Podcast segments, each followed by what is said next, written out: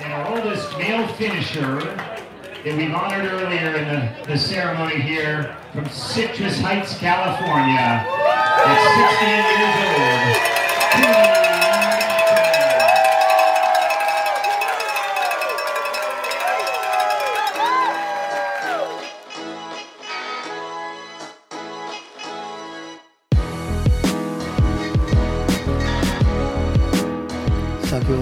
と言ってるようにその時間を取り戻すとかうん。そういう貯金とかうん。そういうのはありえないうん。だからプラン通りにこううまく運ぶようにしなきゃいけないってことですね、うん。そうですね。フォレストヒルからペーサー始めましたけど、なんていうか、まあ、基本もう走る以外何もないですよね。うん。で、貯金がない、貯金がないってぼやいてるけど、まあ、しょうがないからもう、とりあえず、あの、走ってください、つって。そ映像で言われなかった ?keep moving, keep moving つって、う。うん。今24時間以内だよっていうのは、まあ、言ってくれますけど、多分、あの、貯金っていうほどなくても5分とか、うんその書いてある24時間のペースに対して、5分余裕があるとか。で、5分って別に余裕じゃないじゃないですか。もう、何かあったらアウトだし。だから、映像の連中も分かってんだよ、それが。だからそう keep moving. 頑張れ頑張れ、つって。やっぱ、拓司さん、ペーサーで二郎さんついてから変わりましたか？その、こ、ここは今までは、まあちょっと歩いてたけど、二郎さんと合流してからは走らされてるというか、まあ夜になっちゃったじゃないですか。だからはい昼ほど走りやすくないうん。よね。どうし、どう、どうしても。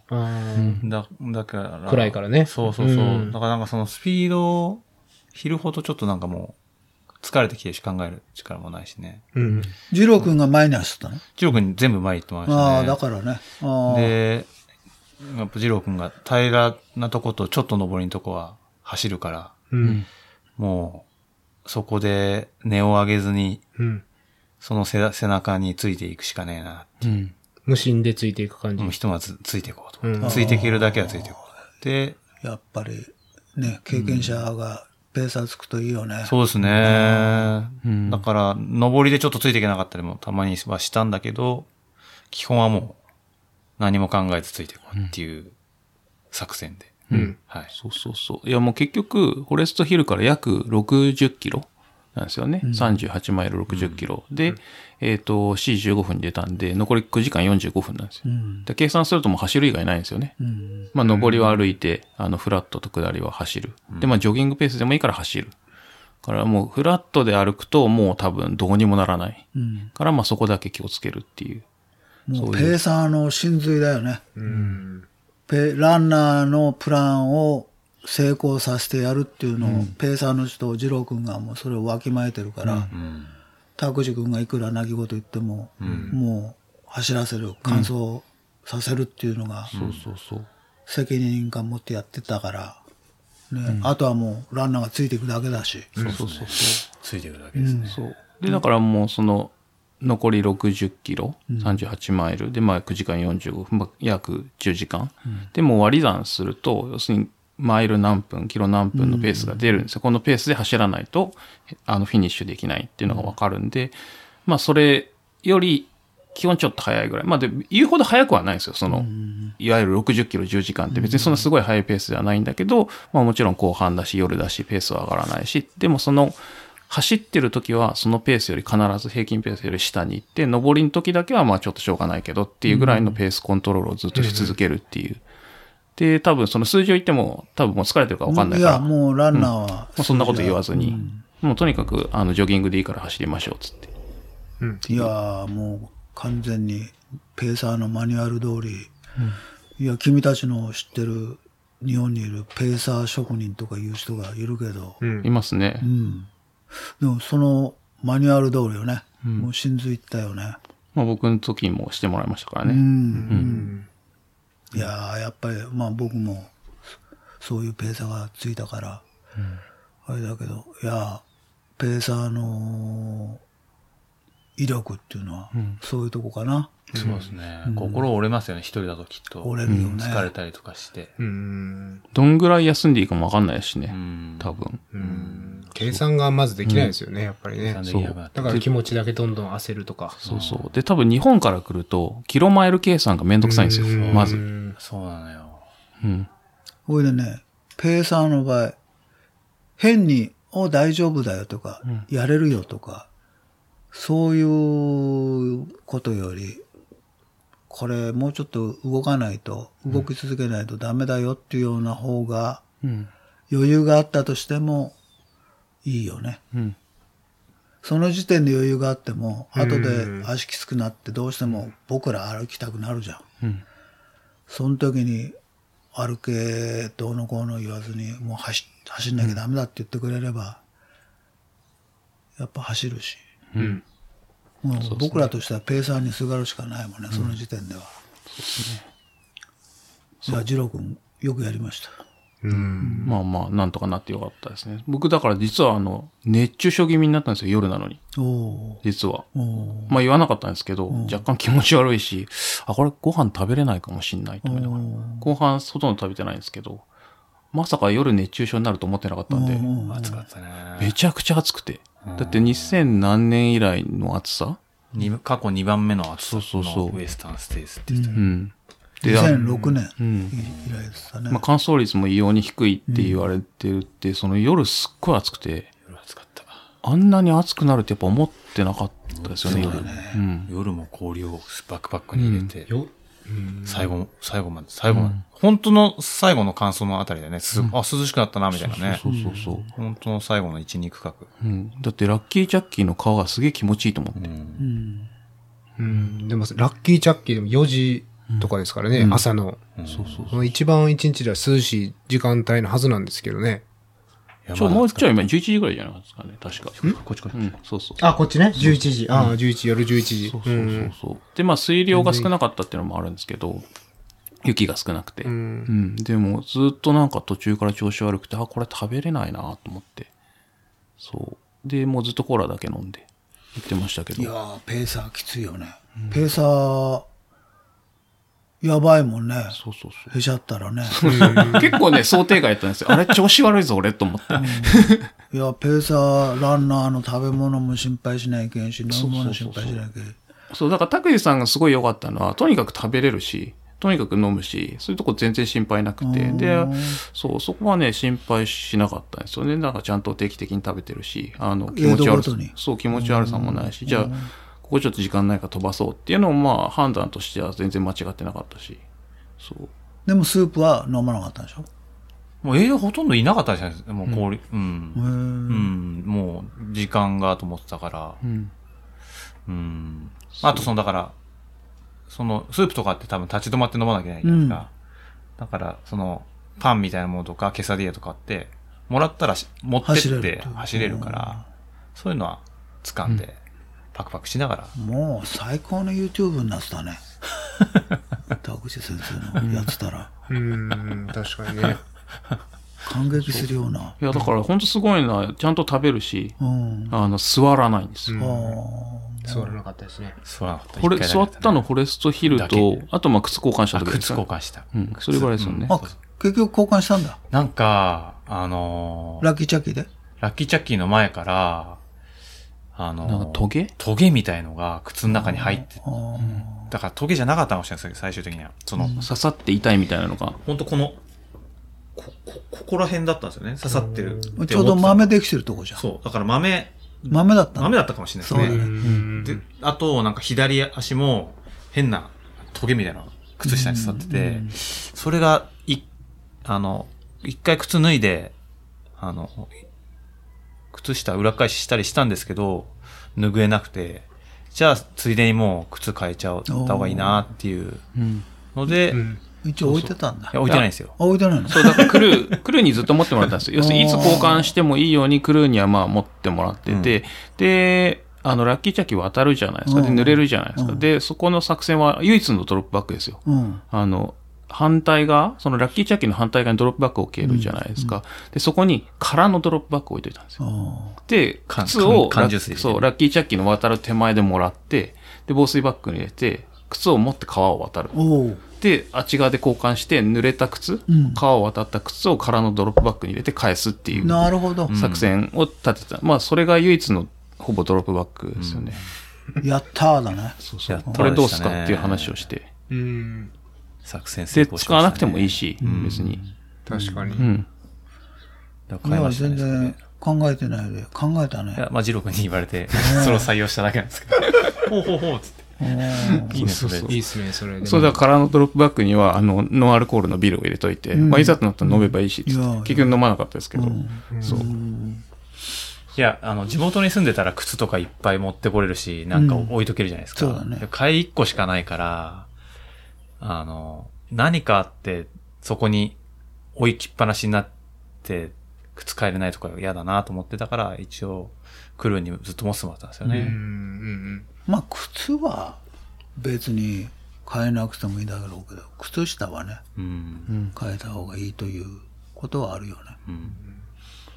でも気持ちよかったですね。あの、帰れて。うん。よかったと思って。リフレッシュしリますよねフレッシュ。した。すぐ2マイルの上りだしね。うん。でもまたそこでせっかく貯め、なんかね、その、ラッキーチャッキー着いた時は、15分ぐらいし余裕できたよとか言われたんですよ。うん。で、ラッキーチャッキー出る時も12分余裕があったんですよね。で、靴変えたらやっぱりロスして、次のグリーン、なんちゃら？グリーンゲート。グリーンゲート着く頃にはもう8分ぐらいに減っちゃってたんですよね。上りがちょっとあれだったんだ。ん予定よりかかった。あと、靴の交靴の換。交換が。えまあ、予定外っちゃ予定外ですよね。うん。やっぱり時間ねえなと思って、また。ギリギリだったんだよね。いいだなと思って。なかなか。その後も結構飛ばしたつもりなのに、うん。なかなかそう、結局やっぱ後半ペース上がらないんで、そうなんだよね。飛ばしてるつもりでもまあペース上がっそうてないんですよ時。計見ると遅いもんね。これすごい早いぞと思って、時計見ると、あれ？キロ8みたいな。そうそうそうそう。なんだとそう。で、まあ別にキロ8でも十分なんですけど、本人は貯金を増やしたいじゃないですか。で、まあその貯金なんて増えないんで、そう。もうとにかくキロ8キープしてくれればいいやみたいな、そういう感じですね。で、まあ最終的に、えっ、と、グリーンゲート越えて、オーバーンレイクトレールズ越えて、クォーリーロード越えて、ポインテッドロックスの時点で、また15分ぐらい貯金が、ちょ,、まあ、ちょっとずつは戻ってきてて、うん。で、そこで、あ、もういけるねっていう、やっと、まあ、それなりに確信に近いものを得るんですけど、まあ、本人は全然大丈夫かな、大丈夫かなってずっと言ってて、うん、わかるよ。ここまでこんだけ朝から時間を気にして頑張ってきたのに、ね、これでダメとかシャレになんないなと思って。そうそうそう。そう。で、まあ、やっぱ最後のロビーポイントの手前ぐらいになって、ロビーポイント見えてくると、ロビーポイントからはもう、まあ、2キロというか、まあ、大体20分ぐらいあれば絶対行けるじゃないですか。だからまあ、これで大丈夫だなっていう感じで、うん。初めてそこで、うん、安心したっていう感じですね。ロビーポイントでも、ようやく安心したね。まあ、あとそのロビーポイントまでも、これ、こう見るとさ、結構登ってるじゃん。ああ、あそこギュッときついきつい。うん。だから戻っ、てます。うんそこがね、どんだけ。そこがどういう坂で遅くなるのか、時間取られるのかはちょっとわかんなかったから。あとなんか時計がね、途中でちょっと狂っちゃって、あ、ずれてましたね、だずれたんだよね。あうんあ、だからそれがまたなんか、あの、もう、じゃあ自分でも考えられなかった。何キロでとかもう全然わかんなかった。もうジロ、全部ジロ君に聞いて。うん。でジロ君でもマイルじゃん。はいはいはい。で、あと2マイルぐらいですよ。うーん、3.2キロかとか。うん、あと1マイルぐらい。らいですよとか、1.6キロかとかいう感じでね。うん。時計がちょっとなあそこで食らったんだよ、あの、クォーリーロードのとこ。うん。あそこでね、みんな来るんだよ、あの、時計。なんか、おかしいですよね、あれ。 two mile tree っていうその木があるところが、あの、はっきり数字がね、2マイルぐらいずれるんです、そこ。うん。うん。で、また元に戻るけどね。うん。あの、ポインテッドロックのあたり行くと、戻るの。ああ、そうかもしんない。うんなんか最終的には、ちょっと戻ってた気がします、ね。でも一回狂うと何を信じたらいいか分かんなくなりますからね。そうそううん。変になっちゃって、1キロごとにピーってなるのもなんなくなっちゃったりとかして、うん。あれ？と思って、もういいや気にしないでと思って。いや、だからあの、フォレストヒルからその ALT に出た時に、ほとんど平坦でしょ？うん。であそこで総力が残ってたわけよ。うん。だからそれだけずーっとカットオフのタイムにうん。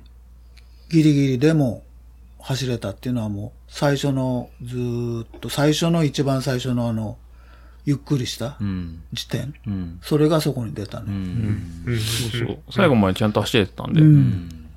まあ、あの ALT のとこでへしゃってる人はみんな歩ってるもん。平坦なとこで。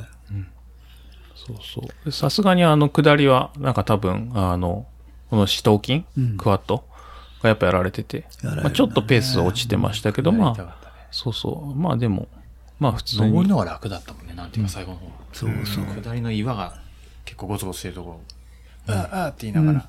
もうそうそう。ウエスタンステーツの一番の特徴だよね。そう、下りが多いから。クワッドがやられるっていうね。うんうん。だから下りを練習しろっていうのはそうだね。まあ練習してもやらえんだけど。うん。そうそう。うん。まあやっぱ、り、いや、そういういろいろ言われてるのを、どんどんどんどん情報を先生が出してくるから。これからの日本人の完走率がぐっと上がるっていうね。ね。うん弟子が。だからあの、フォレストヒルからがレースだよっていう、ウエスタンステーツ昔から言われてる。うん。うん。それはそこなの。うん。で ALT のセクション、まあ今、あの、僕の友人が一番手入れて管理してる場所なんだけど、そこは。ALT。オーバーンレイクトレイあ、ルス。オーバーンレイクトレイルス。うん。あそこがもう走りやすいように、もう、落ち葉一つないようにしてあるから、みんな走れるんだけど、あそこだけでしょ、もう石も何もないのは。うん。綺麗なトレイルで。あそこで走れる走力を残しなさいっていうのがあって、レーススターツフロムフォレストヒルっていうことがあるんですよ。うん。うん。うん。本当のレースは、うん。フォレストヒルからだ。もうついてからですね。はい完全に二郎君もそれ知ってるし、うん。拓司君がそれをやるの走力を残して、そこで走り続けてたっていうのがあっての結果だよね。うん。すごいです。うん。いやいや。うんうまくいきましたね、なんかね。うん。怖いくらいね。うん。何か落とし穴がこの、あとこのいや、もう待ってるんじゃん。一個事故あったらうん。ダメだったっていや、本当そうなんですよ。何もなく、すべてがうまく。そうそう。なんか、総力的には多分24時間ギリ、限界ギリギリだと思うんですよね。うん。だから何か一個でも何かちょっとしたトラブルあったら、うん、ダメだったと思うんですよ、ねいやー。何もまぐれなのか、うん、ラッキー、ラッキーなのか、怒んなかった、まあそもそもラッキーおじさんでそうそう、すからね。もうラッキーだから。いや、ラッキーじゃないですよキーっつ。って。実力ですよ。うん。だですよねん。こんなラッキーで、うん。こんなことできないですよ。2年間の1年半。1年半、はい。その努力がはい。うんうんそうですね。実ったっていう。1年半練習しましたね。いや、よかった。うん。まあ、それが、えロビン、ロロビーポイントで、うんまあ、やっと、サブ24の、うん。まあいけるよねっていう最終的な確信に。まあその坂の手前でロビーポイントがもう遠くに見えた時点で、うん携帯電源入れて、あの メッセとかしだして。してた、してた。もうインスタ見てた。そうそうそう。違う違う違う違う違う違う。あの、家族に？家族に、そうそ何時に着く、着きそうだよっていうふうに電話してみたんだけどはい、繋がらないっていう。でも一応なんかその、あの、ゴール何時ぐらいにしそうだから、YouTube ライブの存在知ってるかなと思って、うん。ゴール何時ぐらいにしそうだよみたいな連絡したら、うん。あのテレビの前でスタンバイしてるよみたいなの帰ってきたから、おおーありがたいと思って、うんそうそうそれだけしたね。そう。で、携帯こうやってるから、あ早く歩いてください。そうだね。そうそう正しい正しいそうまずはロビーポイントついてくださいっていう。うん。うん。いや、僕の場合はロビーポイントを過ぎても心配だったよね。ある程度。そうそう。まあそのロビーポイントっていうのが、まあ99マイル、98.9マイル、まあほぼ1マイルちょっと前、フィニッシュまでのところで、まあそこに着くと、まあフィニッシュを意識するというか。で、まあエイドなんですけど、まあほぼエイドじゃないですよね。うん。なんか人はいて応援してくれて、もう早く行けっていう。うん。いや、他の人はどうか知らないけど、僕の場合はもう距離と、そういうあたりになると距離と残り時間、の計算がうん。わからないのよ。うんうんうん。時計見て今何時だっていうのはわかるけど、距離もあと何マイルっていうのはわかるけど、その相対がうん。わかんなくなってるから、ん心配なわけよ。うん。そうそうそう。でも、走れない。うん。僕の場合はね、走れない状態になってるし、だから僕のペーサーが、あの、急な坂を走れっていう時はやっぱりムッとするよね。だペーサー本人のことを考えると、ね、無なんかされても困るわけでしょ？そうそうそう。ところがペーサーとしては、いや、もう、急が、せかすしかないですからね。絶対乾燥させなきゃいけないという責任感があるから、のんびりしてないで走れっていう、あと1マイルなのに、ん。だ僕なんかもうやっぱり、ムッとしましたよ。ストップって俺言ったんだけど。い お前は鬼だって言ってましたね。や、鬼ですよ。うんあんなもう足が痛くて痛くてしょうがなくて、歩くだけでもあの坂大変なのに。レッツゴー、レッツランとか言うから、冗談じゃないよと思ったりして。まあ、先生は、あの、時間がちょっと余裕あったんで、ねそこは、あの、あの、走れとは僕は言わなかったんですけど、うんまあ、上り、ちょっと歩きましょう、つって。で結構彼の場合は、両側に人が応援する人がいない時間だから、うん。ほとんどいなかったですね。う。うんん寝てる人いましたけどねそうよ。ね。そうだね。もう、ゴールした気になっちゃったね、99で。うん。うんまあまあでも、うん時間がああったらそういう感じるとこではありますよね、あそこはね。で、思ったよりなんか、すすぐだったね、スタジ。ああ、まあ99マイルですからね。スタジアム見えるまで1マイルないですから。うん。じゃあそのあフットプリントもみあんまり目につかなかったんだ。あ、でも、見えた？ライトで、青いやつと赤いやつで、あ赤いやつは国さんがはいやってくれたやつだよ、つって、あの見ました。はい。で、ロビーポイントのサインで写真撮って。ううん。ん。うん。99マイル。99マイル。うん。でもそのロビーポイントの99マイルのちょっと手前にその登り切ったところにエイドがあって、そこの人たちも、もうとにかく行けと。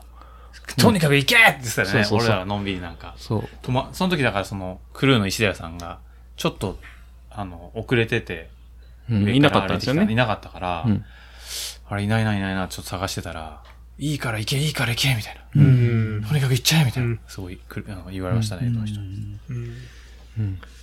で、このロビーポイントっていうのは結構面白いエイドで、ウエスタンはもちろん、基本的にはペーサー、フォレスト前、フォレストヒルから一人うん。なんですね、つけるのが。まあ、そうですね。れは、まあ、一般的だと思うんですけど、うん。まあ、ロビーポイントからは、もうそういう細かいルールがなくなって、もう何人でも一緒に行けるんですよね。ペーサーじゃなくて、ペーサー登録してなくても。家族と全か、友達とかもそこから合流、合流して、残りの1マイルの花道をみんなで、うん。うん、ゴールまで行けるっていう、そういうシステムになってるそれこそミュールというか、あの、凱旋門だよね。そう。うん基本あの、選手の持ち物は、あの、ペーサーは絶対持っちゃいけない。ですけど、まあ、ロビーポイント過ぎたらもう、まあいいよみたいな。うん、うん、どうぞどうぞみたいな。もう手ぶらで走って OK みたいな。そういう、そう。まあ、その選手のものをペーサーが持つっていうのはミュールっていう、まあ、運び屋っていう言い方をする。まあ、基本的には罰則なんだけど、まあ、ロビーポイント過ぎたらもう、あの、フィジカル的に押したり、引っ張ったりしなければ何しても OK。まあ、もうグループランしてもいいし、10人で走ってもいいし。そうそう。っていうところです YouTube ね。に、あの、ガンヒルドが、うん、70歳のうん、うん、女性が、うん。フィニッシュするときもあそこであのロブ・クラーが降りてきて、うん。あそこからペースして頑張れ頑張れっつってやってたね。それで今回もケイリーが、ケイシー。ケイシー。ケイシーが、うん。あの、ホワイトブリッジからそうですね一。生懸命応援して、あの最後のあの、体曲がっちゃってる人、うん。ずっと応援してたよね。ケイシーはなんか、その、スタジアムというか、あの、ハイスクールの入り口でずっとハイタッチして応援してたらしいですね。ホワイトブリッジですね。うん。うん、うん。そう。だからクニさんが撮った時もいましたね。だね。うん。で、まあ、フィニッシュ、まあ、最終ランナーの二人の一人につ一生いて、懸命応援したね、ん彼女ね。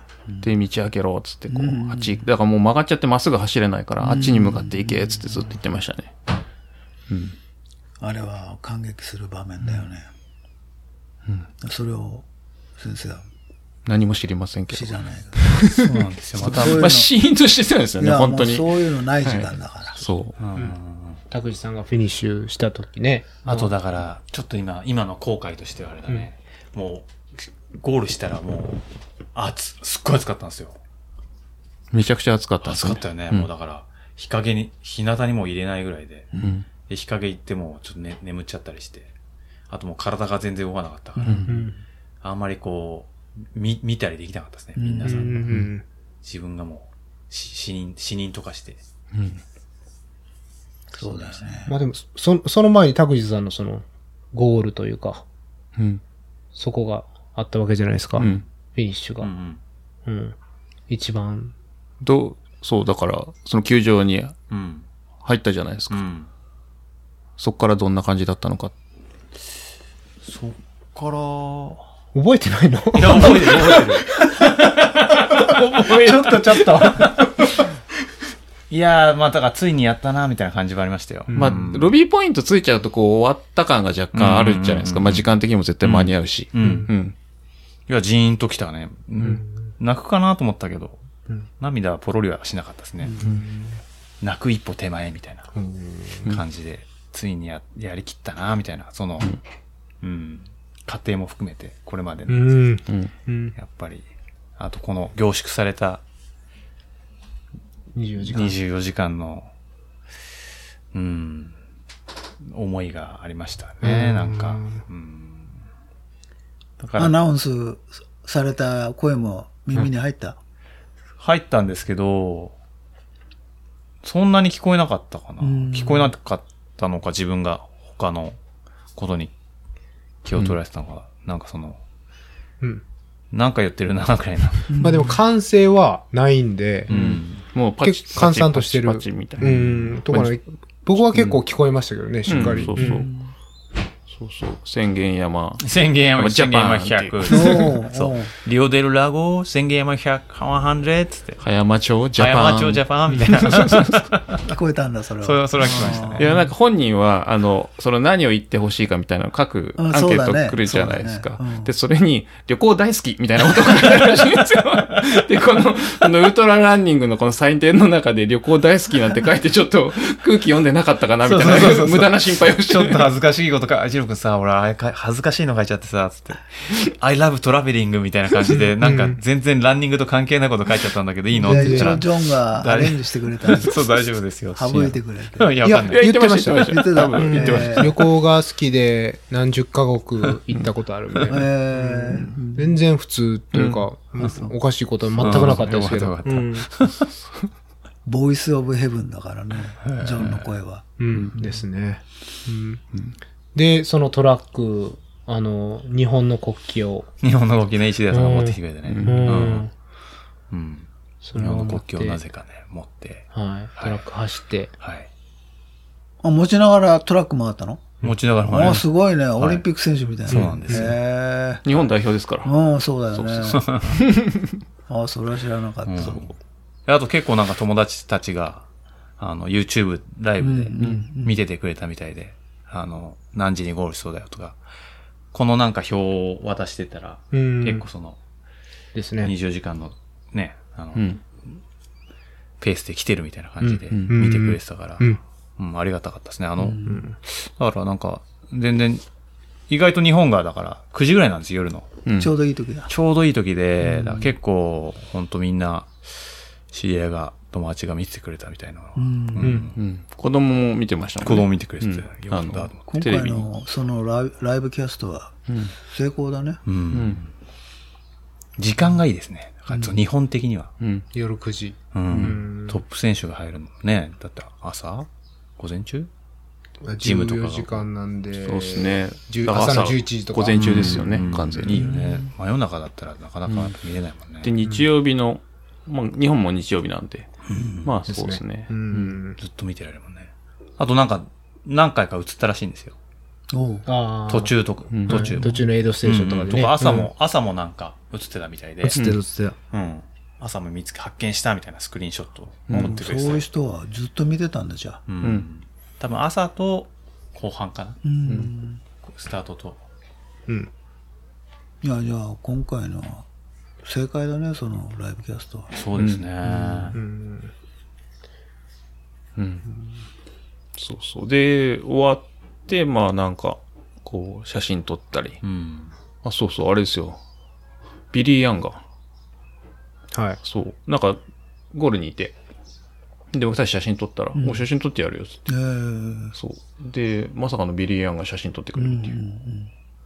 そうっすか。あの、田口さんが持ってた GoPro をね、見て、ビリー・ヤングが。やるやるっつってうん撮ってやるよって言って。うん。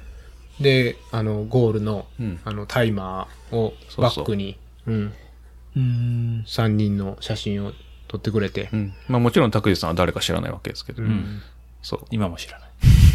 で、GoPro の、GoPro を引き換えにそ、うえっと、自分の携帯を渡して、で、これでも撮ってくれと。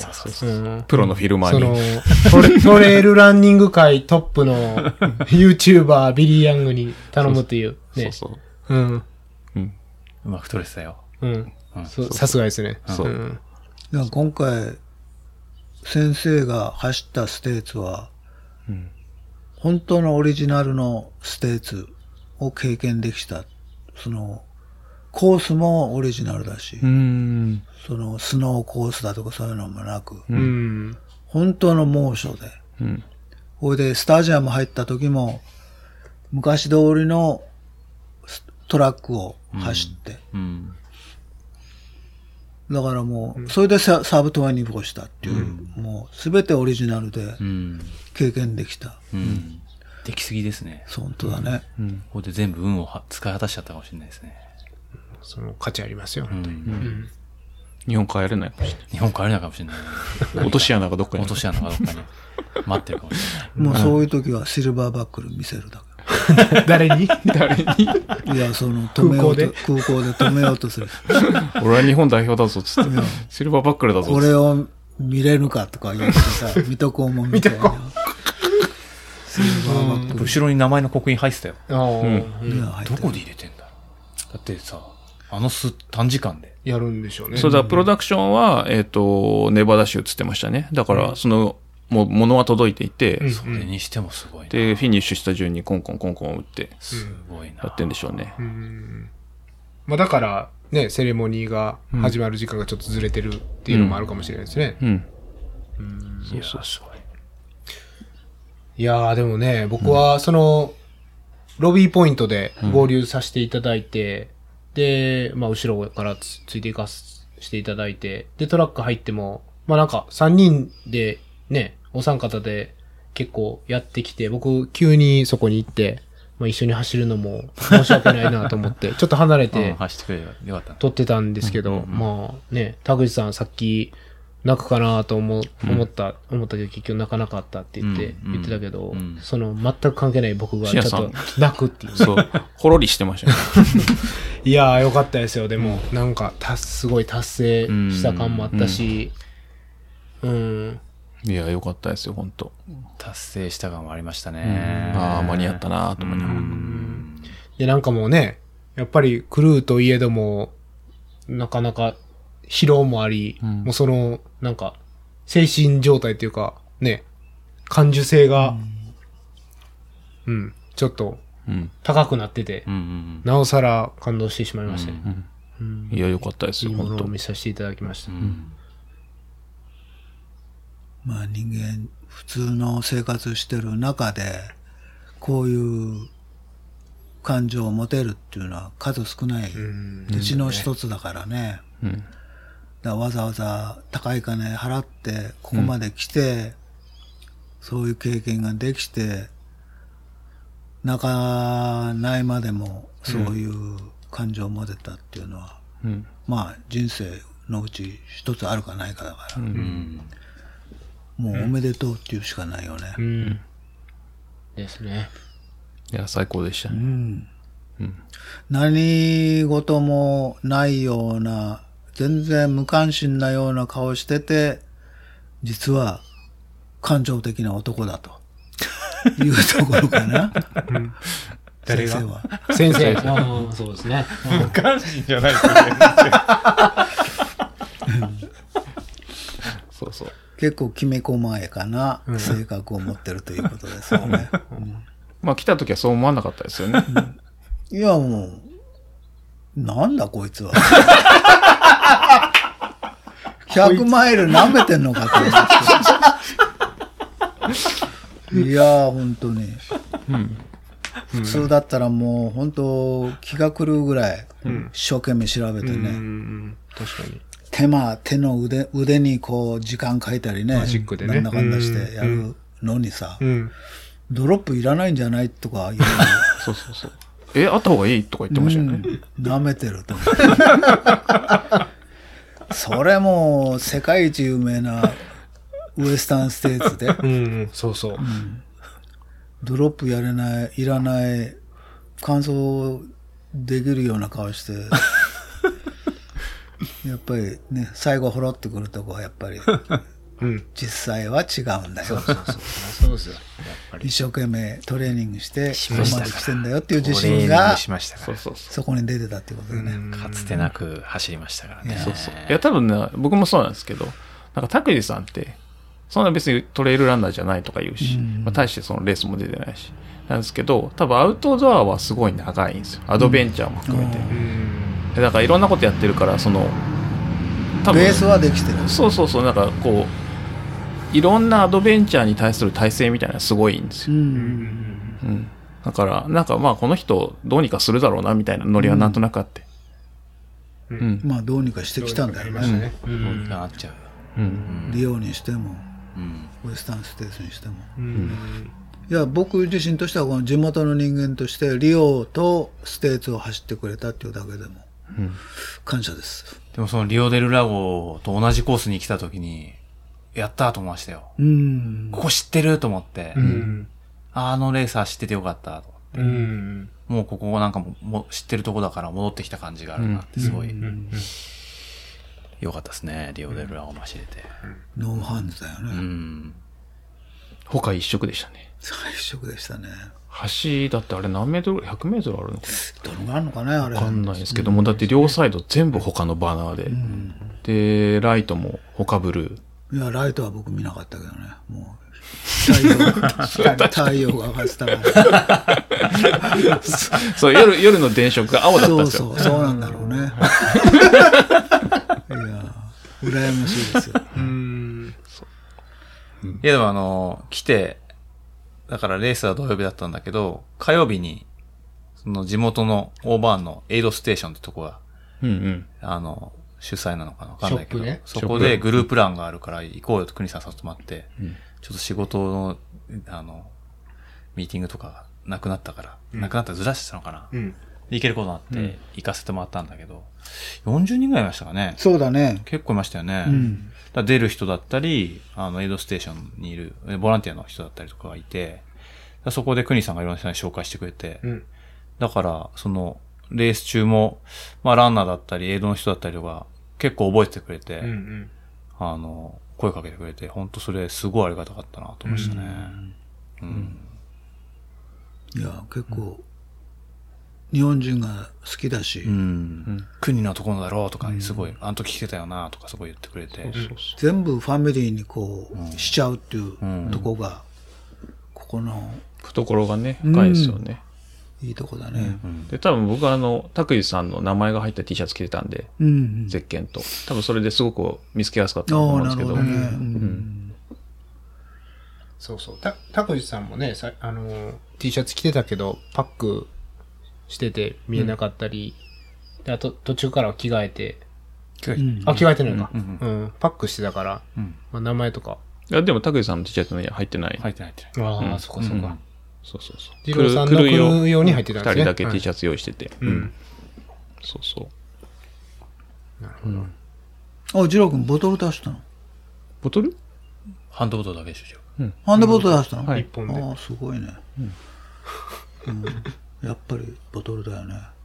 ジム・オルムズリーもハンドボトルだけですいかや、いや、ボトル、できたら僕もボトルで走りたいよね。いや、僕もボトル、あの、ラッキーチャッキーの対岸で、うんボトル入れてたんですよ。うんほいで、僕の友達の J に、ボトルにした方がいいかって言ったら、いや、まだ早いだろうって言われたから、うん。そのままパックで行ったけど。んパック、良かったですか？あの、いやいやいや、もうパックうざかったね。ボトルにしとけばよかった。うん、ボトルにしてても多分、ボトルもうざかっただろうけど、うん。いや、最後新薬に渡した時はもう解放された気分だったよね。え、じゃあその国さんは、ラッキージャッキーからもずっとこう、サバイブするような感じ？あ、もう、ラッキーチャッキーどころか、もうフォレストヒルからもずっといやい、やいやいや、もっと前ですよ。ロビンソンフラットから、ダンカンキャニオンから、ダースティーコーナーですね。からずっとサバイブもう。サバイバルモード。38マイル。もうそれだけ走力がないっていうことよね。スタミナもないし、もう100マイル走れる、あれはないんですよ。いやいやいやいや いやいや、本当に。いやいや、ちゃんとフィニッシュしたじゃないですか。だから、その、なんていうんですか、100マイルを完走できる人から見れば、理解できないものが、まあ、60代、70代になって、この100マイルを走るっていうことの大変さっていうのは、説明はしにくいけど、うん。必ずそうなるよっていうこと。うん。そりゃそうですよね。まあでもその最初の水切れトラブルとかあったじゃないですか。でそれ以外トラブルなんかなかったんですか？いや、いろいろ事件はありましたよ。事件聞きたいですね。事件、うんやっぱ事件ポイントですよ。そうですかね。はい。でも、あの事件は話せないでしょ。いや、だいいや、大丈夫ですよ。ダメならカットするんで。大丈夫ですそうかい、はい、全然。うん。いやい、いろいろ、さっきも事件なんだ、クリーム事件とか、そういうの、まあクリーム事件は。水切れ事件クリーム事件は結構ありがちじゃないですか。物入れた、ない、あるっていう。いや、もう、でも、その、先生はそういうの経験してないじゃない。もう、一応ね。脳事件だ。った。で、僕みたいにいろんなもんがなきゃダメだような人間は、そういう、なんかないとなるとパニックするし、すぐ大人げない、だだこねたりするけど、やっぱ一番最後の方で事件になった、うんち事件？もうパワーワードすぎる。あの、もう最後ギリギリ関門、もう30時間もうやばいという時に、うん。ノーハンズブリッジっていう手前、もうハーフマイルうん。ぐらいのとこで、もう僕のペーサーの JA もしょんべんしたくてしょうがないけど、もう関門追っかけてるから、やばいっつって走り続けてたんだけど、俺が、あ、しょんべんしたくなったっつって、しょんべんしたいっつったら、ん。じゃああいつも、であいつが先に止まってそこにしょんべんしだした。で、僕は10メートルぐらい先行って止まってしょんべんした。で、しょんべんジャーってやってて、J が、あ、女の声が聞こえるとか言い出して、お、やばいと思って、しょんべんを急に止めた時に、うんちがポロッと出ちゃった。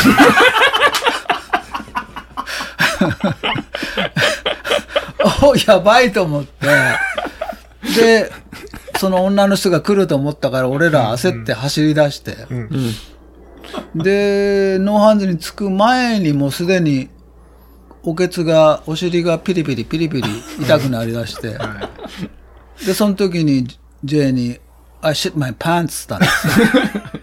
うんちしちゃったっつって言ったら J が笑い出して、その時に、その彼のお父さんが、スプーンフルのうんちも、カップフルのうんちも同じだと。もうそれはうんちだって言うから。漏らしたことには変わりないと、少量でも、フルでも。そうそううんおいで、ノーハンズの横に、あの、 porta potty がある、簡易トイレ。簡易トイレがあるの知ってるから、そこで泊まろうと思ったんだけど、もう我慢できなくてピリピリ。うん。パンツに手入れて、うん。手探したら、そこに 丸くなってるうんちが、手ごねハンバーグが、そうそうそう。肉団子？肉団子が。俺、あの、うんちしても、走れば丸くなるんだなっていうのが、そこで分かって、すごい掴みやすくて、ポロって掴んで、んほいで、パッてあの、振ったんだよ、手をね。はい。で、その手を脱ごうと思って、うん。その草を探したら全部ポイズンオークで、うん。これはポイズンオークやばいと思って。そう、かぶれちゃう草ですうん、ね。そしたら10メートルぐらい先に別の植物がそこで手抜いて、拭いで、で、その手をどうしようかなと思ったら、わかんなくて、このまま走ると多分顔も拭くだろうし、んボトルも触るだろうし、と思ったら、うん。あ、ボトルの水で洗おうと思って。それで洗って。でもパンツはそのままですよね。汚れたまま。ですそうですね。ところが、あの、最後の1マイル手前に、その滝があって、ブリッジ、橋があるの知ってるから、あじゃあそこまで行って洗っていいかって J に聞いたら、うん。ダメだって言うから、もう関門ギリギリだわ、そんな水に入ってる余裕ないって言うけど、でももうパンツ臭いって言うし、だから、絶対入るって俺が言って、もうしょうがないから、時間、あんまり時間かけんなよって言われて、そこ入ったんですよ。だからあの、ピリピリしたままの尻で走って続けてたら、乾燥できてないかもしれない。うん。ですよね。で僕の洗ったのは正解だったんですよ。はい。最初だってもう、そのうんちも掴まずに走るつもりなんだから。うんうんうん。今から。まあそういうことですよ。それが最後の事件ですよ。あだから関門ギリギリで言ってたから、いや、やばかったでしょ。あ。うん。そうですよね。なんか一つあれば。だから間に合わゴーディは、ゴーディっていう人物は、その、また擦り切れた時に、うん。そのパンツを脱いで、うん。すっぱだかで走ったっていううんうんけど、僕はね、そういうわけにいかないから。そうですね。やっぱり、うん家族も待ってるし。待ってるし、洗わないといけないし。洗わないといけないし。まあ洗ったんですよ、その滝壺で。はい。で、その滝壺に、首まで使ってる、その僕を知ってるっていう人物が、そこにも首まで使って、はい、国とか言うから、いやー、はい、っつって、それ滝壺、そいつを、の通り越して、滝壺に近くに行って、で、座って、水の中入って、こう、洗うふりをしてたんですよ。はい。そしたら国が、あの、お祈りしてるとか言われて、うん。いや、そお祈りしてんだよ、つって、感想をお祈りしてんだよ、つったんだけど、本当はその横にいた人に、ね、気まずい思いをしながら、だって僕のうんちが流れてるわけだから。まあ、その時点でもう、あの水がもう濁ってたからね。あまあ、よかったんだけど、まあ、すまないことしましたよ。まあ、そのおかげで乾燥できた。はい。綺麗な体で。そうはいですね。うん水を清めてお祈りもしたし。はいはいいやー、最近ね、クニさんがちょっとレジェンド化しすぎてるから、こういう話をいただけるのはありがたいですね。いや、うん。まあ、うんちです。はい、はい。そういうことです。はい。だからそういうことありますよ、と。ね、100マイル走ると。そうそうポロッと出ちゃうとき出ちゃう、出ちゃう。で、うんちは丸くなると。まあでも、あの、フニさんのフィニッシュは、もうスーパー感動的で。すごかったね。すごかったですよ、本当に。いや、それこそジム・ウォルムズリーとか多分、まあそれなりに盛り上がるんでしょうけど、人いないから、多分メディアとかしかいなくて。で、それこそ田口さんの24時間の時も、やっぱり朝5時だから人少ない。で、その、国さんの時間ってゴールデンアワーってやっぱすごい人が一番多くて、で、なおかつその、やっぱ最年長、フィニッシャーっていうことでもう、席に座ってた人とかも全員立ってスタンディングオベーションです。うん。っていうぐらいもう凄まじく盛り上がってた。まあそんなビハインドシーンをし知らない、裏話を知らない人たちがたくさんいるんですけど。いやでも本当にその最年長で、こう、クニさん、もうなんかクニって言った瞬間、あ、クニっつってもうみんな、めちゃくちゃ盛り上がったのは感動的でしたね。うん。もうなんか会場全体がこう、クニさんのためにいるみたいな感じになってて痺れましたね。あれはウエスタンステーツのいいとこだよね。うん。すごい良かったですね。まあ、うんち事件を知らないからね、みんなうんね。うん知らなくていいですけど、まあそういうのはね。まあここら辺で収めといてくださいね。いや、新也君が話せって言うから。いやいや、だからそういうね、そうやっぱりクニさんも、恥ずかしい。我々のような苦悩をね、うん乗り越えてフィニッシュするっていう。変な時に、おしっこして、うん。変な時に途中で止めるなと。うん。それが、ウエスタンステーツを完走する、クニズセオリーですか？ら。そうですよ。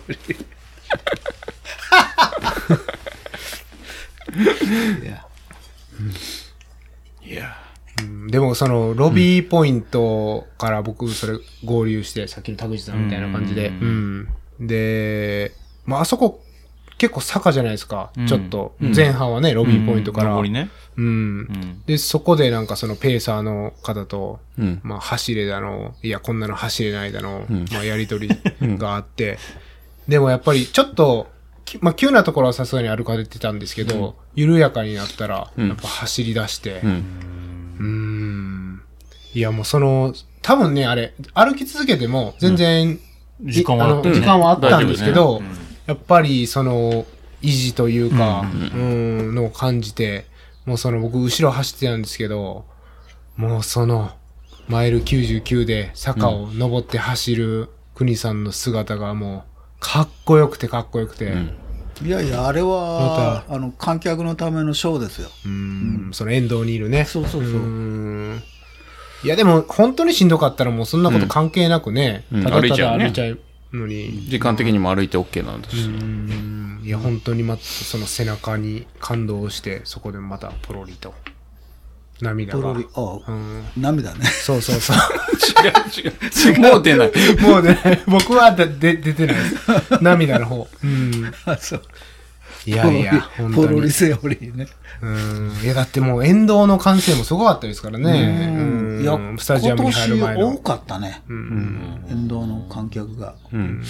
多かったですねやっ。ぱコロナのあれが、反反響が出てるんだね。うんで、スタジアムに着いたら、その、国さんのご家族の皆さんがそこで待ってて、んで、お揃いのシャツを着て、そうそう。うん久谷さんのイラストをみんなプリントしてそういやーありがとうございます。そうですね。で感動的でした。うんみんなでトラック走って、うん。ゴール。やっぱあれだけ同じシャツが揃うといいよね。うん、ですね。うん。確かに。感謝です、あれは。デザインは。みんな、その、あのデザインのバナーを作って、うんフォレストヒルのテントのところにぶら下げてたんですけど、だよね。そう。で、みんな泊まって、お、これすげえいいな、つって。うんうん。みんな言ってましたね。指定席ですか、あそこは？うん。そう。まあ、拓司先生のお墨付きの人しか使わせないですけ テントね。うん日本から来る人ね。ど。まず、日本では先生のところに入門して、はい。生徒になって。はい。それで、こっちに来るという。もう走らないって言ってもうますけど、ね。登竜門ですね。うん。もう100マイルやらないって言ってますけど。ああ、そう。うん。もうハードロックも残ってるし。ハードロックぐらい出るか。そうそうそう。言っちゃった、言っちゃった。だってあの、それ、それこそウエスタンステイツの前も、いや別になんかハード、ハードロックぐらいだったらやってもいいよみたいなこと言ってましたから、ね。やいや。でもハードロック走る前に、ね、そうクオリファイも走るクオリファイが無理ですね。でも日本何箇所かあるんでしょ？いや UTMF だけです。ね。あ、そうなんだ。うん。まあ、信越五岳も apply すれば、ひろきさん、まだしてないって言ってました。ひろきさんが連絡すれば多分大丈夫、通ると思うんですけ100ど。マイルね。うん、100マイルの110方。じゃなくて。うん。うん。そうそう。ただ、その、できてない、今年も100マイルはないので、ああ、なるほど。うん。そう。なので、まあクオリファイが。取れないっていう、まあ、そもそもの問題はありますけどね。まあ、いいんじゃないですかね、ハードロック。拓司さんは。まあでも走ってる最中はもう二度と100マイル走らないと思いましたね、やっぱりねまあ、。それはみんな思いますよね。みんな思うかもしれない。もう僕なんかすでに思ってたね。本当思いますよね。僕も40回ぐらい思ってます。本当思うよね。いいとこしか思い出せないんだよね。もう終わるとそうですよね。いや、本当そうなんですよね。自分もなんか、あの嫌な思い出忘れちゃうから。うん。ですね。まあ、終わるとなんか楽しいんですよね。うん。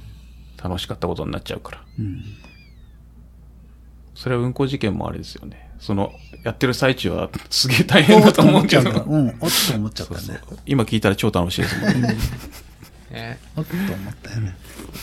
せっかくのラビットのショーツが台無しになってたから。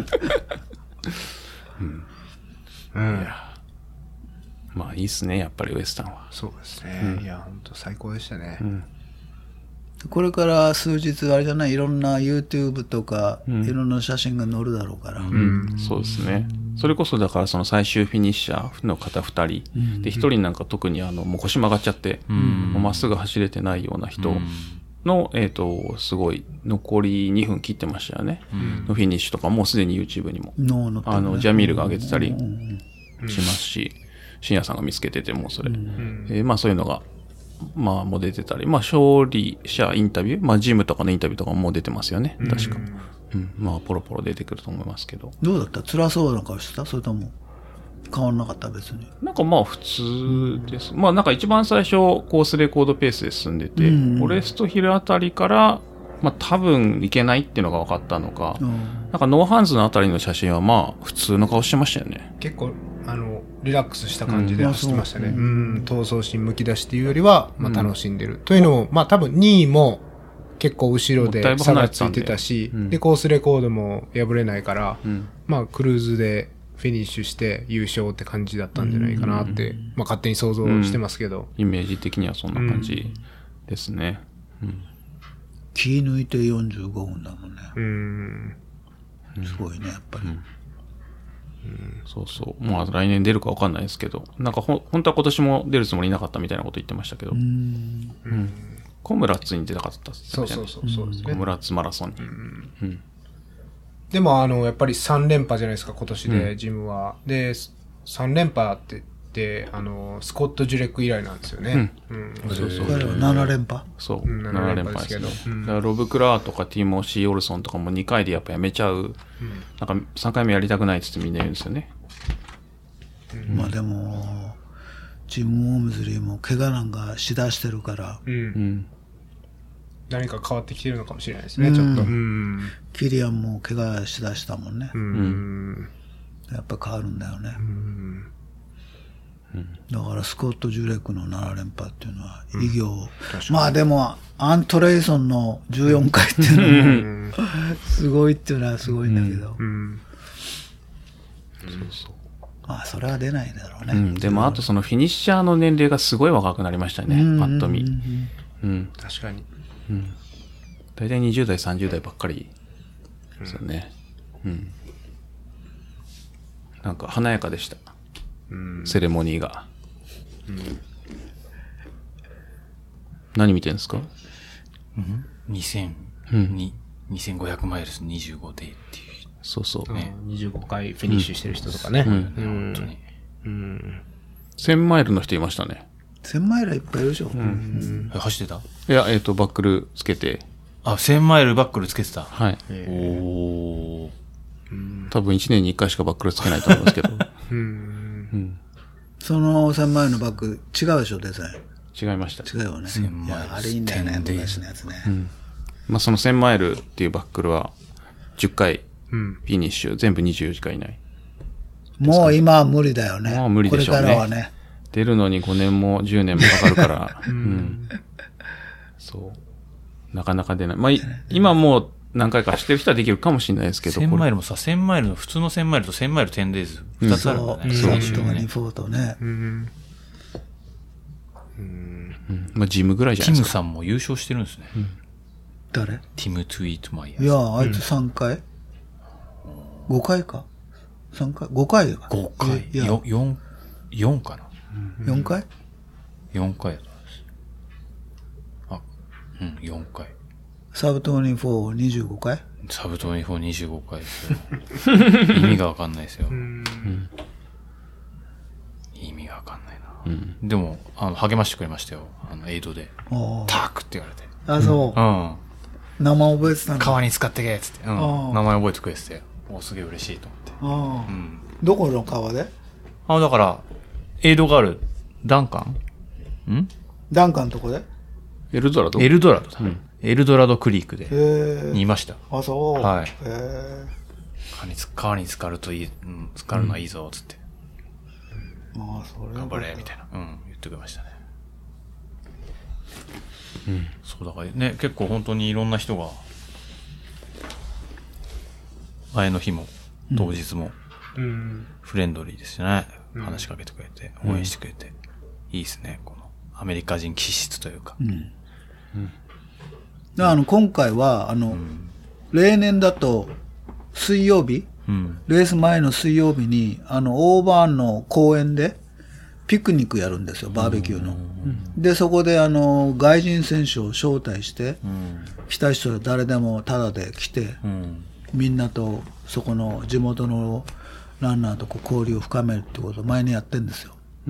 で今回はコロナでそれをやめて、このさっき言ったあのランニング4マイルぐらいその時、うん。それをやったんです。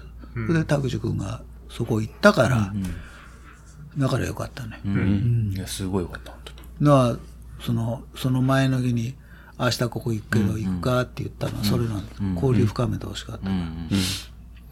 うん。だから紹介が大変ですよ。うん。一人一人にね、うん。これ日本から来たんだっつってやるから。うん。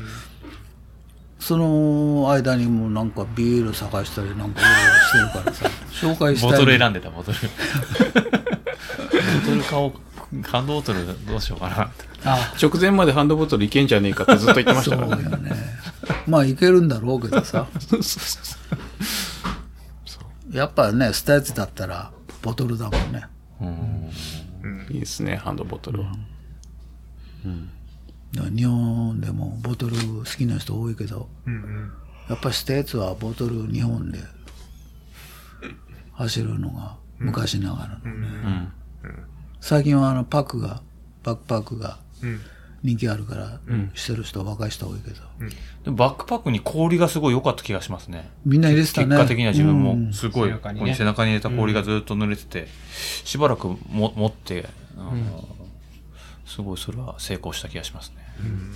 それは何？水の中に氷入れてくれたの？それとも、さいえっと、ジップロックに入れて、氷を、大きいジップロックに入れて、で、そを入れてくくれたんだ。はい。はあ、それは俺初めて。自分持ってきたジップロックです。けそうだからアイスバーンダーナだと多分首の冷えるじゃないですか。でも多分そのパックに氷を入れるとこの背中の、全体的うに。ん、が冷えるからいいのかもしれないですね。もっと面積広くて。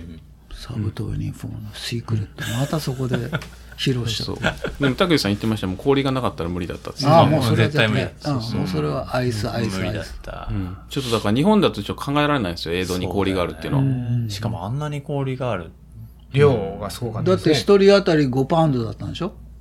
各エイドごとに。各エイドですよ。うんいやー、すごいよ、5パウンドさ。一人だって、合計100パウンド。そうそうそう。だから45キロですよ。レース全体で一人に対して45キロ氷用意してるっていう。使い切れないよね。でも僕の場合も、首に入れて、首の後ろに入れて、前に入れて、帽子の中に入れて、うん。手のスリーブの中に入れて、こっち側が。うん。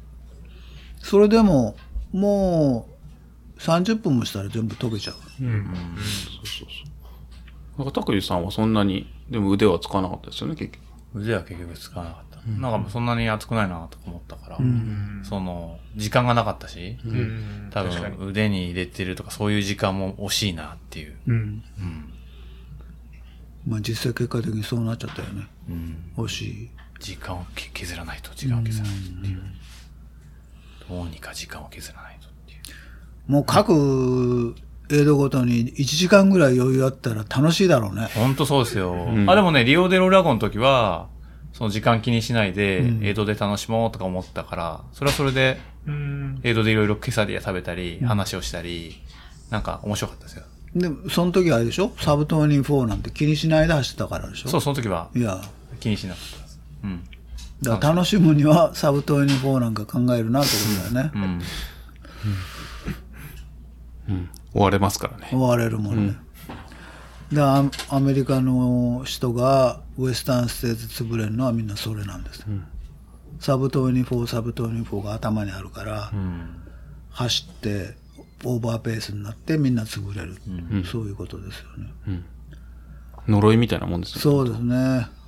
僕なんかがだってサブトーニ4のその魔の教会に入っちゃうわけだから。うん。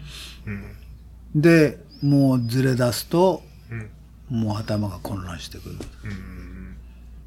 うん。で楽しみたかったら、タイムを気にせずに走る。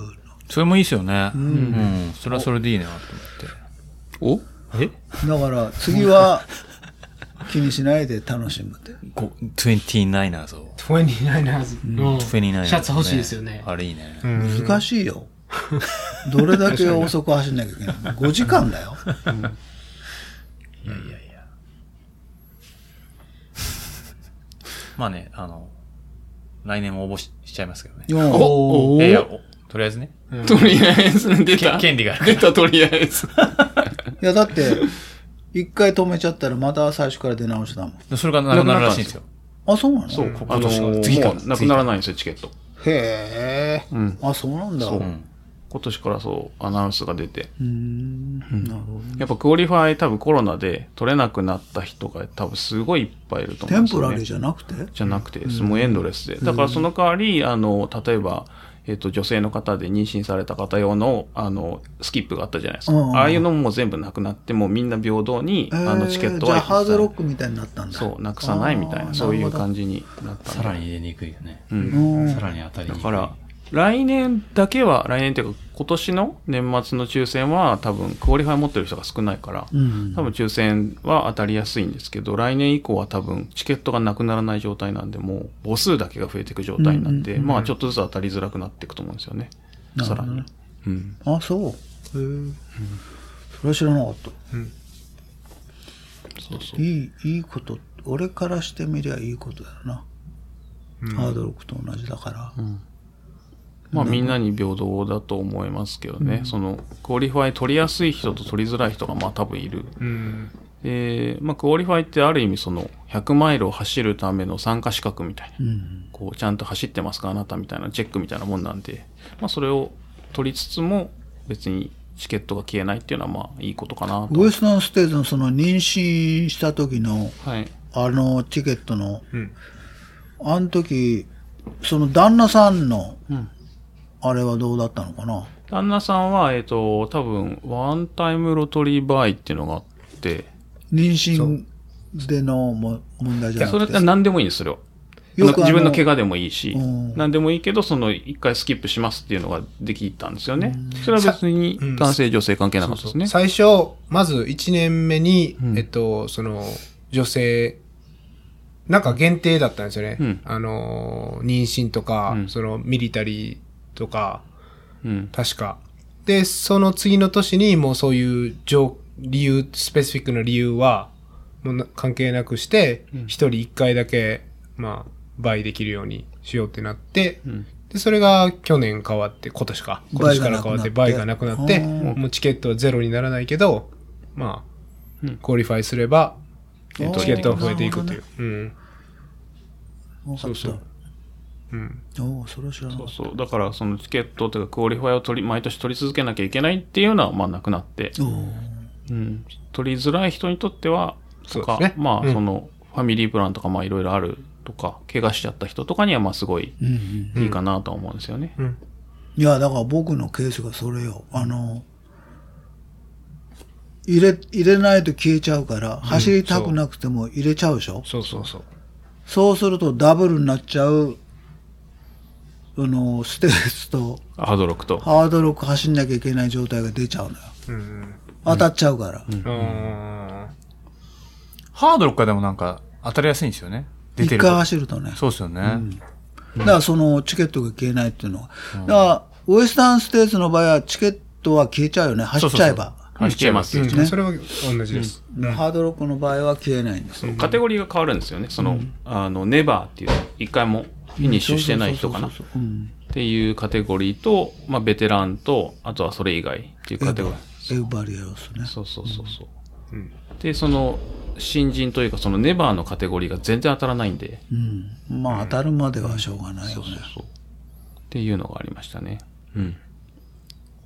そうそう。まあそれを、そんな、まあそれもいつか変わるんだろうな、また。うんまた変わると思いますよ。うん変わるとあの、あの、それこそ深夜さんが言ってたけど、今ってそのチケットが1年目1枚、2年目2枚、うん3年目4枚とかこう倍になっていくじゃないですか。それはまあ3倍になるのかなみたいなことを。うん。クレイグが言ってましたね、うんポッドキャストで。うんそこを変えたら、その、まあ、3年目、4年目、5年目、今8年とか待たないといけないじゃないですか。でそれさすがに長いっていうことで、うん。それを3倍、3倍とかにしたら、まあ。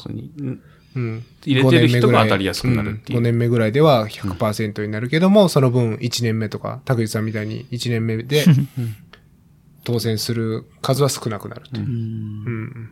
やり続けてる人が当たりやすい倍率になるっていう。昔のトゥータイムルーザーみたいなあシステそうですねムまた。そうそう。まあでもやっぱ、いつか走りたいですよね。いや、僕の分取ってください。いや、本当に、もう誰のノ分でも。ーロッテリーの年があるじゃない ?2009 年って。うん。なんでだろう？んいや中止になったのかな？前年が。2009年、ロッテリーなかった。山火事の時じゃない？2008年が多分、ひろきさんが出れなかった時じゃないですか？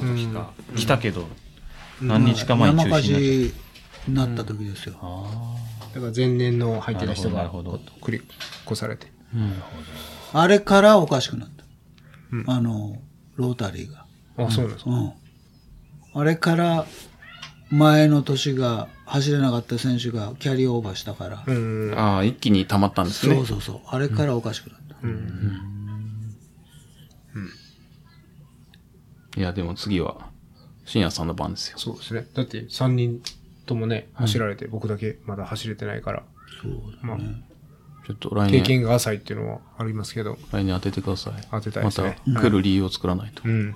ぜひぜひ。もう本当に走りたいです。もう今回来て本当にもう今までの思いが、さらに強くなったから。うん。うん。2年後に残しておいた方がいいんじゃない？いや、いやそういう器用なことをできるかどうかわからないから。ということは、新也君がリオデラゴ走ればいいってことです。そうですねう。ん。もうでもキャニオンズで qualify してるから。いや先生の道を歩くと。そうですね。リオ、リオらからのウエスタンっていう、こう、先生ロードを。そうそうそう。うん。定石を。うん。ほんで。はい。走れよ。え？走れよ、リオ。うん走り、走りたいですよ。うん。はい。検討します。うん。うん。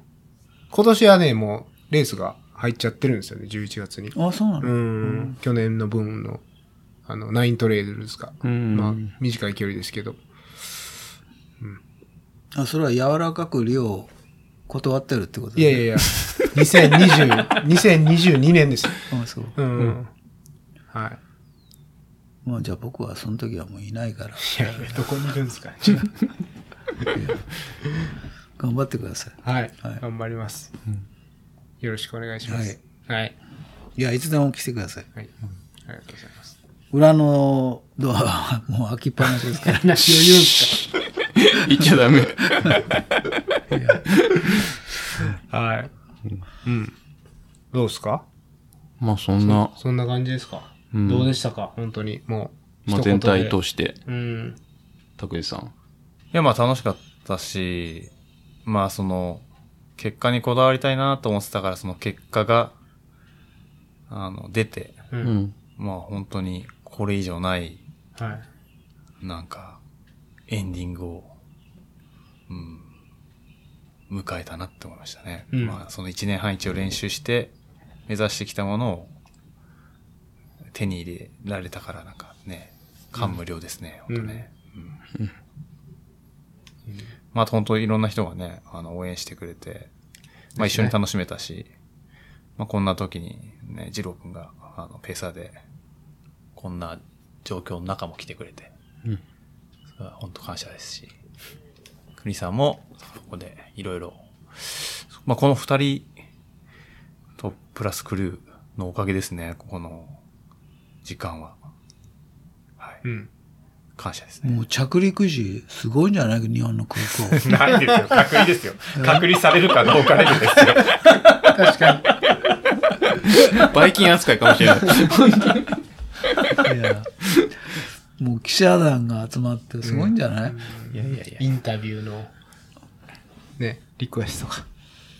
でも実際そうだよね。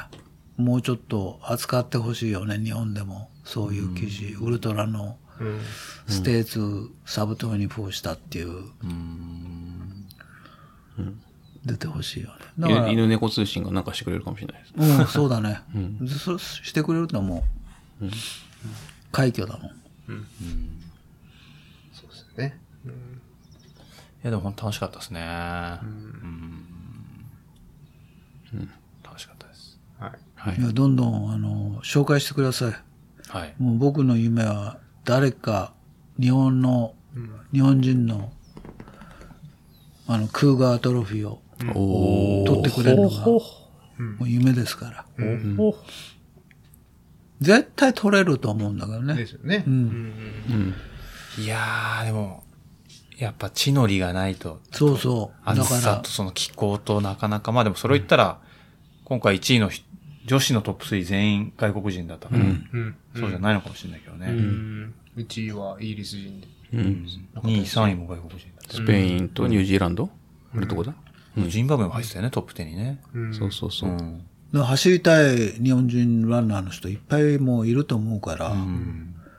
でもこういういろんな情報を少しでも流して、役に立てて、将来本当あのクーガートロフィー取ってほしいよね。ですね。まあ、まずは、まあ、トップ10はまあ、今までも何人かいますけど、うんうん。ですね。まあ、普通にトップ10にもいてほしいし、やっぱウエスタンステーツの覇者は、メディア的にもすごいでしょう。うん。ですね。少しでも日本でそのメディア、ウエスタンステーツのこととか、100マイルレースのこととか、そういうのちょっと流してほしいよね、できればね。そうですね。もうちょっと盛り上がるといいですね。日本でもね。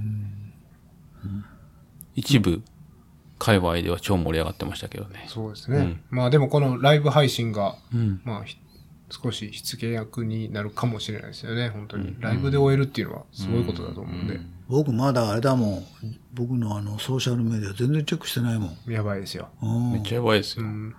だから国さんの。早くこのインタビューから 解放されて、インタビューじゃないですよ。インタビューじゃないの、チェックしなきゃいけないんだけど、早く終わらせてください。うん、では、クニさんの うんレースというか、まあ一言で総括すると、いやー、プラン C できて、うん、うんプラン C できてほっとしてますよ。うんいや、これ、完走してなかったら、もう、すごいもう、泣いてましたよ。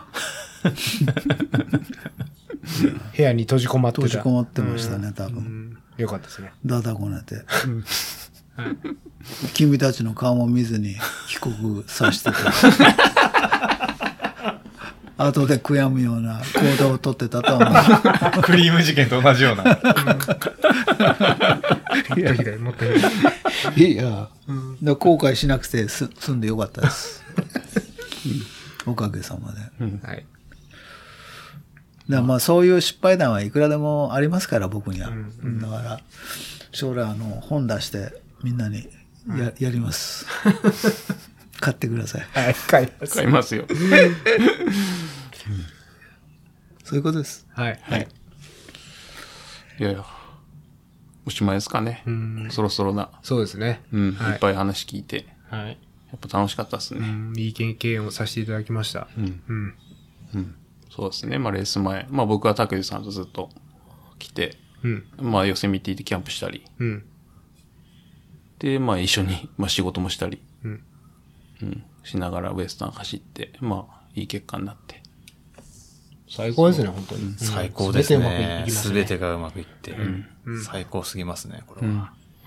で、なんかその集大成のセレモニーで、まあアワードでこう一人一人バックルを渡すのはやっぱすごい、なんか何回見てもいいなそのゴールデンアワーからアワード、まあなんか若干暑いから辛いんですけど、うん。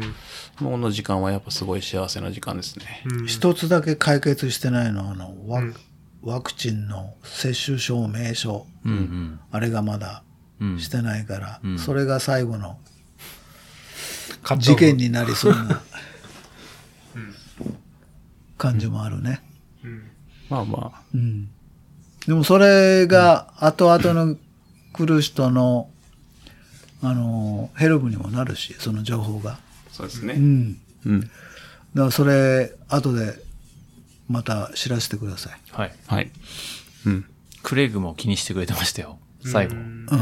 あの、もらって握手したら、2回目はどこで打つんだ？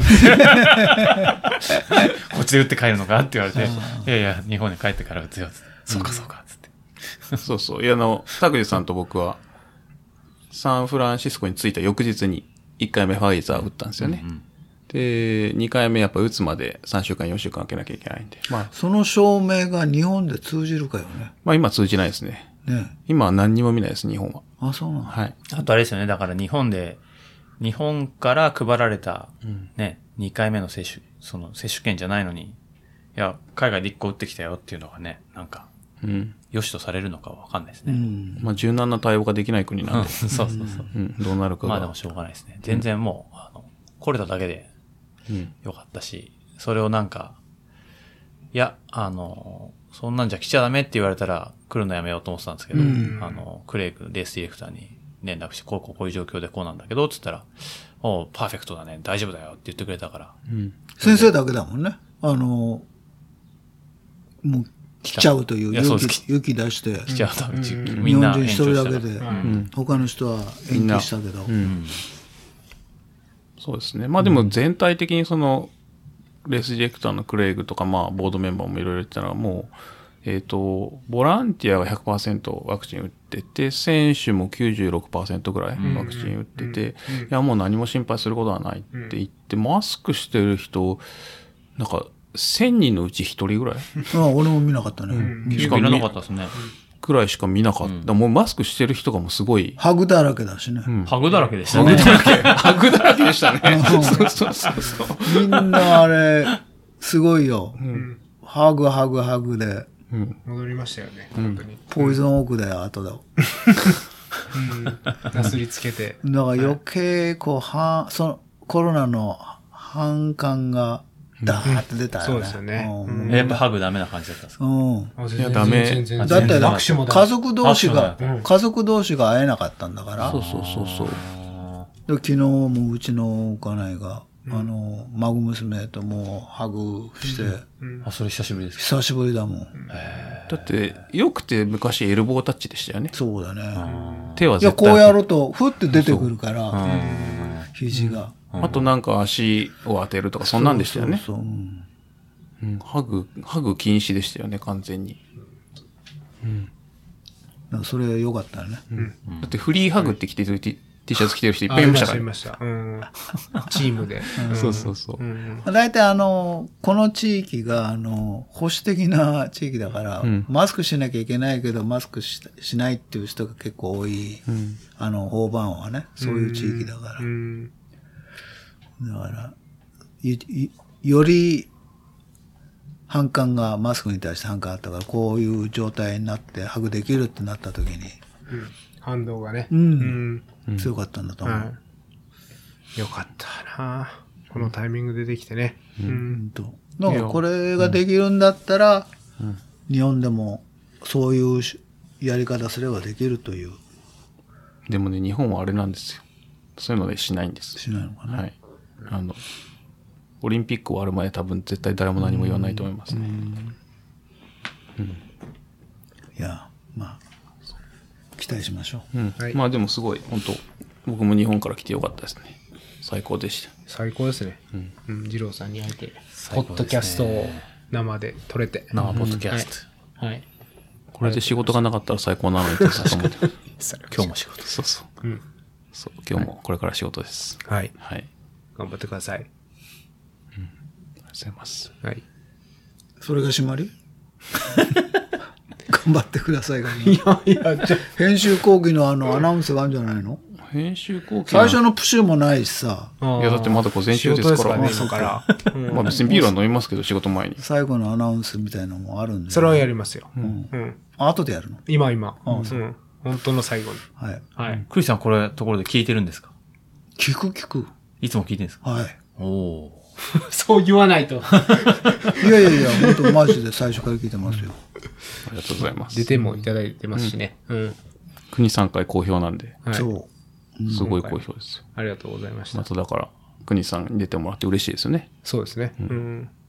ほんわりとした信也君と、やる気のない二郎君が、やる気はあるんですよ。うん、やる気がなさそうに見えるだけにで。聞こえる。うん。むっちゃくちゃやる気ありましたよね、今そうですね。日。うん。ないつも以上に、楽しいですね。やります、みたいな。うんやりましょう、やりましょう。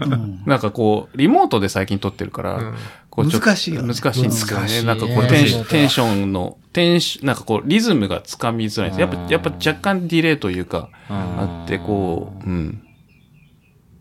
なんかね、難しいです。リモートの。まして、サイちゃんが横に寝てたらね、やる気も出ないよね。うん、たまにいびきかいてますからね。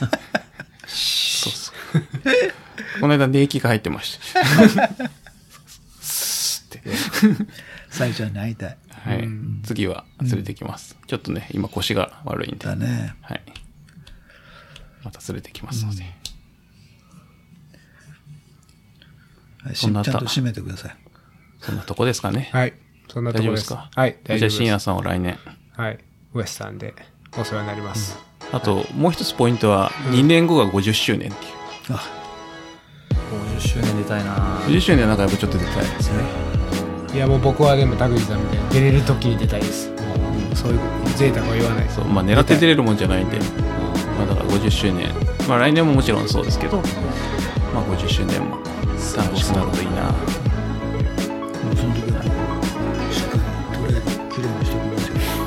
あと、まあ、あと、国さんは70代の、70歳代のエイジグループで、ガツンと、ガツンと言わせてほしいですね。